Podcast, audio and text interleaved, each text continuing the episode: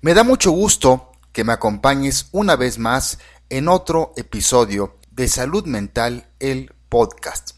En este caso, el número 281.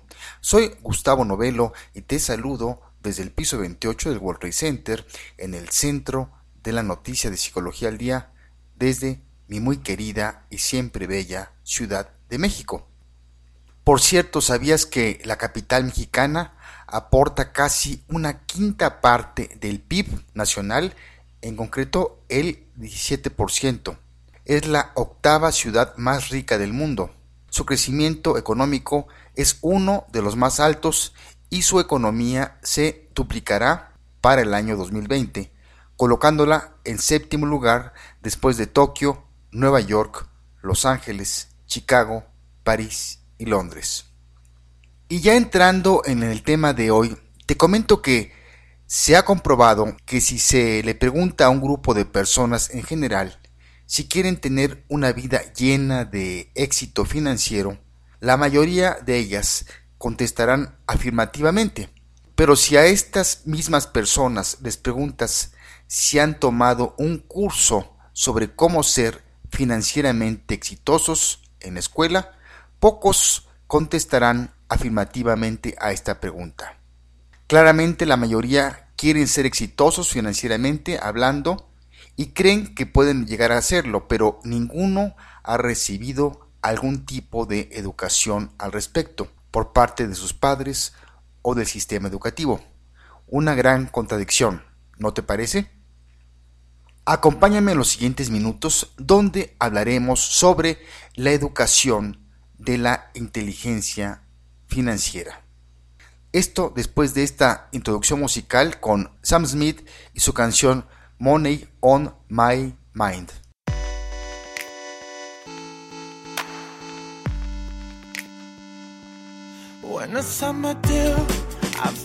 Pressure. You say, could you write a song for me? I say I'm sorry about I tend to close the door. I never want to know. So sing with me, can't you see? I don't have. Money on my mind, money on my mind. I do it for, I do it for the love. I don't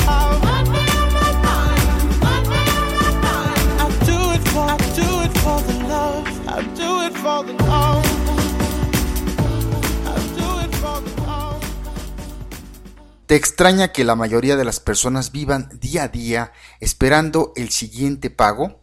¿Te parece raro que la mayoría de las personas acumulen más deudas que activos? ¿Te extraña que la mayoría de las personas tengan tantas dificultades para pagar sus deudas? Parte de la respuesta está en que los niños están aprendiendo del sistema educativo, de los políticos y los medios de comunicación sobre lo que son las finanzas o la inteligencia financiera. Les han enseñado que los ricos son corruptos y codiciosos, que tienen demasiada riqueza y ésta debe ser redistribuida. ¿Qué mensaje crees que le estamos enviando a las futuras generaciones? Se le está enseñando que buscar éxito financiero es algo malo. Escucha a continuación algunas estadísticas acerca de los hábitos de los ricos que separa a los pobres. 72% de los ricos conocen exactamente sus finanzas frente al 5% de los pobres. 80% de los ricos están concentrados en al menos un objetivo frente al 12% de los pobres. 63% de los ricos invierten máximo una hora al día en el uso recreativo del Internet frente al 74% de los pobres. 83% de los ricos asisten a los eventos de la escuela con sus hijos frente al 13% de los pobres. 63% de los ricos leen o escuchan audiolibros o podcasts durante su camino a oficina frente al 5% de los pobres. 67% de los ricos ven menos de una hora de televisión al día frente al 23% de los pobres. 9% de los ricos ven reality shows frente al 78% de los pobres. 79% de los ricos hace networking frente al 16% de los pobres. 8% de los ricos creen que la riqueza proviene de la suerte o el azar frente al 79% de los pobres. 79% de los ricos se consideran responsables de sus circunstancias financieras, mientras que el 82% de los pobres creen que son víctimas y no son responsables de su pobreza. El hecho es que los pobres son pobres porque tienen muchos malos hábitos. Los mejores padres enseñan a sus hijos a pensar en el éxito, mientras que los malos padres enseñan hábitos que llevan a la pobreza. No existe una brecha de riqueza, existe una brecha entre los padres. No tenemos desigualdad de riqueza, tenemos desigualdad de padres. Existen hábitos específicos para desarrollar la inteligencia financiera y a continuación encontrarás algunos ejemplos. Número 1. Establece límites de televisión, redes sociales, videojuegos y teléfono. 2 Lee un libro semanal y escribe un resumen sobre el mismo para revisarlo después. 3. Haz ejercicio aeróbico entre 20 y 30 minutos diarios. 4. Limita el consumo de comida basura a menos de 300 calorías al día. 5. Aprende a soñar y a perseguir tus sueños. 6. Aprende a establecer objetivos de corto, mediano y largo plazo. 7. Ahorra en lo posible por lo menos el 10% de tus ingresos. 8. Llama para felicitar a familiares, amigos o compañeros en fechas especiales. 9. Envía cartas o correos de agradecimiento a aquellos que te han ayudado. 10. Aprende que cometer errores no es malo la estructura del éxito está construida a través de las enseñanzas de nuestros errores. 11.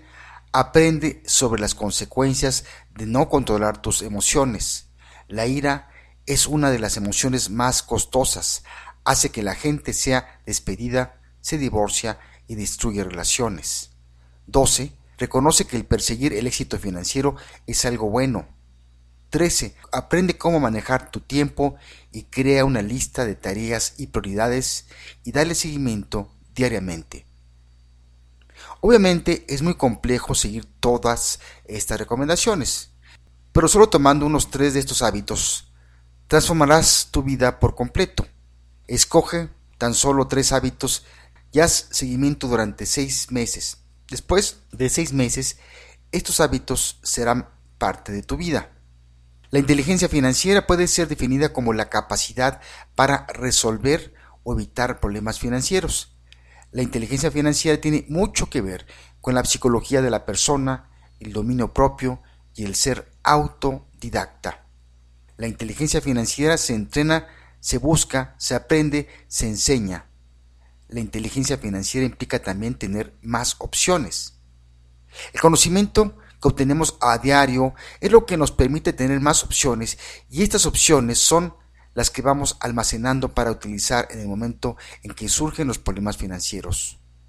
O aún mejor, podemos utilizar este conocimiento para prevenir problemas futuros y utilizar, por ejemplo, una crisis mundial en favor de nuestras finanzas. La inteligencia financiera no tiene misterio, es cuestión de ejercitarla, consumiendo información, aplicando cometiendo errores y ganando experiencia.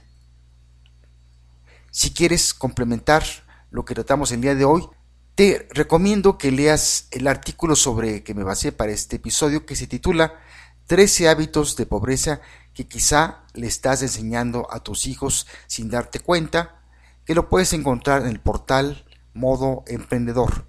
También te recomendamos estos dos libros, El arte de hacer dinero una nueva perspectiva para desarrollar tu inteligencia financiera del autor Mario Borgino, editorial Grijalvo Mondador, y este otro que se llama Los cuatro pilares de la inteligencia financiera del autor Carlos Tobar, editorial Panorama Editorial. Pues bien, llegamos al final de este episodio número 281. Si tienes alguna sugerencia o comentario, búscanos en iBox o Poderato y ahí encontrarás el espacio para escribirnos. Por cierto, esta semana nos escribió Moto Mauri y nos dice, me encantan tus podcasts, muchas gracias. Muchísimas gracias a ti, Moto Mauri, por tu mensaje. El recibir cada semana algún comentario como este nos pone en verdad muy contentos. Muchas gracias. Vamos a ir cerrando este episodio y te comento que pusimos en esta ocasión la entrada y salida musical a Sam Smith y su canción Money on My Mind o Dinero en mi mente. Por si no lo sabías, Sam Smith es un compositor y cantante británico. Saltó a la fama a los 22 años, pero desde su infancia comenzó a demostrar su talento, al principio como actor de teatro y posteriormente como cantante. Sus padres le empujaron a que recibiera clases de canto composición. Se dio a conocer mundialmente en el año 2012 cuando participó en una canción del dúo Disclosure Latch y posteriormente con La La La de Naughty Boy, con la que alcanzó el número uno. Extremadamente sensible, toma como fuente de inspiración para sus temas el amor. Él mismo comenta que cuando sufre de desamor, en lugar de, intentar identificarse con canciones de otros artistas, prefiere tomar ese sentimiento y convertirlo en música. Tiene siempre sus emociones a flor de piel e intenta vocalizarlas en sus canciones. Sam fue descubierto por un empleado de la discográfica Capitol Records en Londres. El intérprete firmó con la compañía y editó su álbum debut en el 2014, que llevó por título In the Lonely Hour y le convirtió en un fenómeno de masas. Su tercer sencillo, Stay With Me, le catapultó la lista de éxitos mundial tanto que en febrero del 2015 se convirtió en la estrella de los premios Grammy tras alcanzar cuatro galardones. Sam Smith sufre de un trastorno obsesivo compulsivo.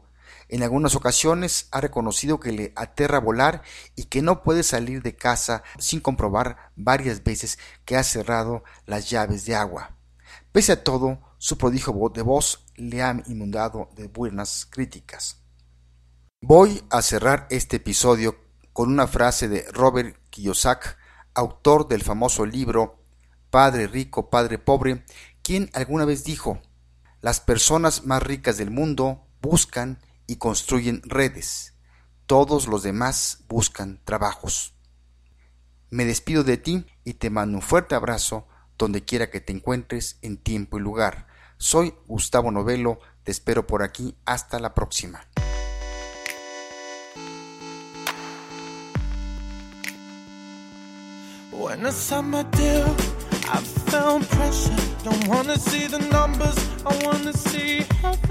You say, could you write a song for me? I say, I'm sorry about you that I believe. When I go home, I tend to close the door. I never want to know. So sing with me, can't you see? I don't have